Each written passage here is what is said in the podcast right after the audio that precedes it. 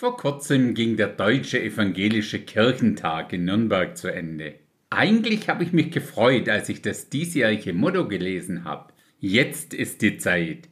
Allerdings wünschte ich mir, dass Sie nicht nur die ersten paar Buchstaben von diesem Bibelvers verwenden, sondern den ganzen Vers mit Leben füllen. Dort steht nämlich in Markus 1, Vers 15, die Zeit ist erfüllt oder jetzt ist die Zeit und das Reich Gottes ist nahe, Tut Buße und glaubt an das Evangelium.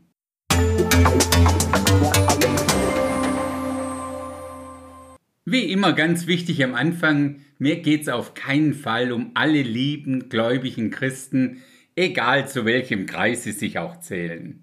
Mir geht es ab und zu nur um die Institutionen dahinter, also in dem Fall die evangelische Kirche. Unser Maßstab ist wie immer ganz einfach. Ist es christlich oder antichristlich? Auf wessen Agenda zahlt es letztendlich ein? Um es an der Stelle schon mal vorwegzunehmen. Ja, gerade jetzt wäre die Zeit gewesen, klare Zeichen gegen den weit verbreiteten antichristlichen Trend zu setzen. Warum mich zum Beispiel dieser Kirchentag eher an die Gemeinde in Laodicea, also aus dem Buch der Offenbarung, erinnert hat, das schauen wir uns mal etwas genauer an. Ganz konkret geht es um drei Ereignisse in dem Zusammenhang, die mich doch sehr nachdenklich gestimmt haben. Zum einen natürlich der viel diskutierte Abschlussgottesdienst. Wir alle wissen doch, wie wichtig die letzten Worte eines Menschen oder einer Veranstaltung sind. Mit denen geht man letztendlich nach Hause. Die inzwischen oft zitierte Aussage vom Pastor war, Gott ist quer. Ich möchte das gar nicht lange und auch gar nicht kurz diskutieren. Du kannst dir gerne zu dem Thema unsere letzte Episode nochmals anhören. Genau da hätte ja eigentlich das Motto von diesem Kirchentag greifen sollen. Jetzt ist die Zeit. Tut Buße für all diese unbiblischen Lebensarten und glaubt an das ursprüngliche Evangelium. Das zweite, was mir auffiel, war natürlich dieser KI-Gottesdienst, der zu 100% nur von künstlicher Intelligenz gehalten wurde. Die Menschen, die warteten in langen Schlangen, um wirklich daran teilnehmen zu können. Liest denn in der evangelischen Kirche niemand mehr die Bibel, also zum Beispiel das Buch der Offenbarung, wo doch der Antichrist in der Mitte der siebenjährigen Drangsalzzeit im Tempel in Jerusalem ein Bild aufstellt, das reden kann und jeder getötet wird, der dieses Bild nicht anbetet? Wohlgemerkt, es ist die Aufgabe des falschen Propheten dafür zu sorgen, dass die Menschen dieses Bild anbeten. Also dieser KI-Gottesdienst war für mich auf jeden Fall schon mal eine gelungene Generalprobe für das, was da in Offenbarung 13 geschrieben steht.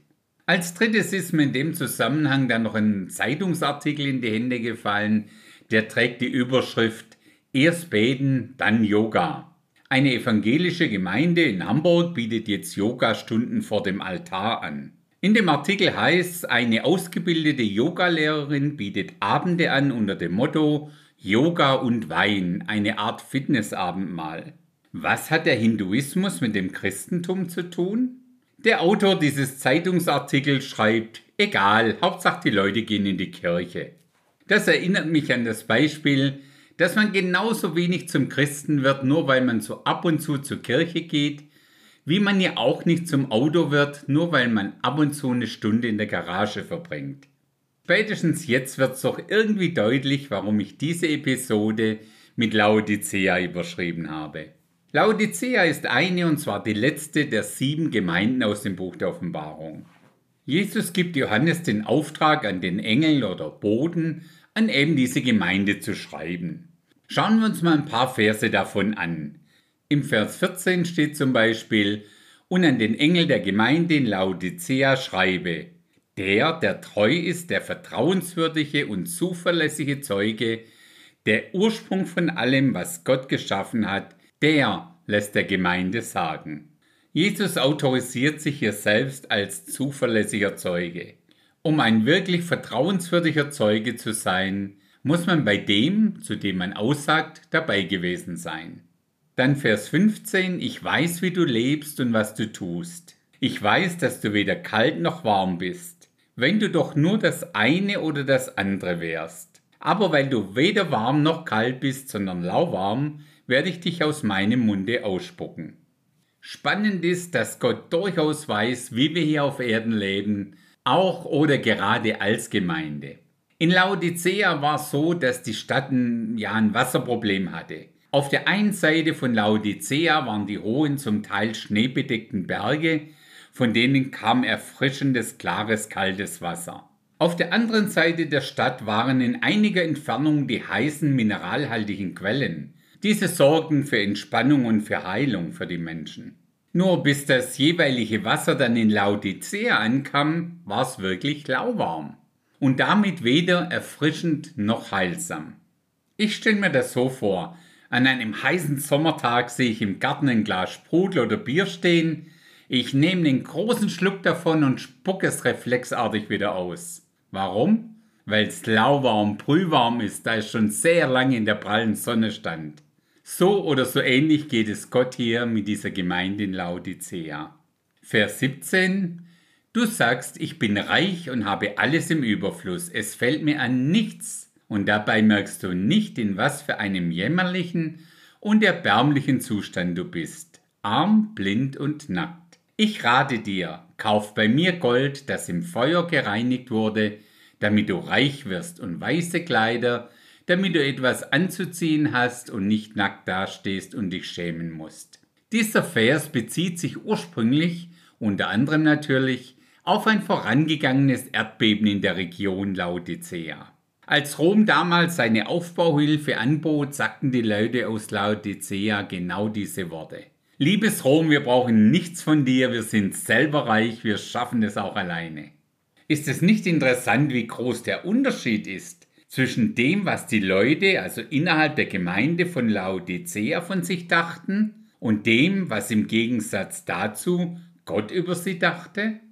Wir sehen auch, dass es durchaus einen Unterschied zwischen irdischem Gold und Gold von Gott gibt. Gold ist demnach nicht gleich Gold. Irgendwie erinnert mich das an die bekannte Aussage, dass ein Apfel und ein von Mama aufgeschnittener Apfel zwei ganz unterschiedliche Obstsorten sind. Noch ein letzter Vers zur Gemeinde von Laodicea, der Vers 20. Merkst du nicht, dass ich vor der Tür stehe und anklopfe? Wer meine Stimme hört und mir öffnet, zu dem werde ich hineingehen und wir werden miteinander essen, ich mit ihm und er mit mir. Das ist irgendwie schon eine recht krasse Aussage, so nach dem Motto, hey Leute, merkt ihr denn nicht, dass ich gar nicht innerhalb eurer Gemeinde bin? Ich stehe aktuell draußen und klopfe an und versuche eure Aufmerksamkeit zu bekommen. Meine Hoffnung ist, dass viele einzelne Menschen nicht nur in der evangelischen Institution dieses Klopfen gehört und entsprechend darauf reagiert haben. All diese feiern zusammen mit Jesus Christus das echte Abendmahl. In diesem Sinne, bis zum nächsten Mal.